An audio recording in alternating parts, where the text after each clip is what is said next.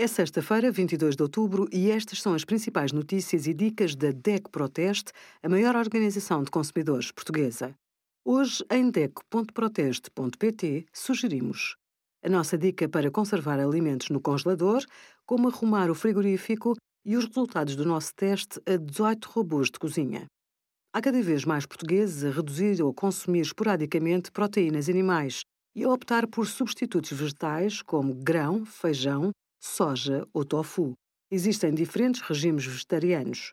Todos têm em comum o consumo de alimentos de origem vegetal, como cereais, leguminosas, fruta e hortícolas, e a exclusão de carne e de peixe. Os vegetarianos estritos ou puros excluem totalmente os alimentos de origem animal, incluindo ovos, laticínios ou mel. Os veganos vão mais longe. Também não usam produtos de origem animal ou que são testados neles, como seda, lãs, peles, cosméticos ou medicamentos. Obrigada por acompanhar a DECO Proteste a contribuir para consumidores mais informados, participativos e exigentes. Visite o nosso site em deco.proteste.pt.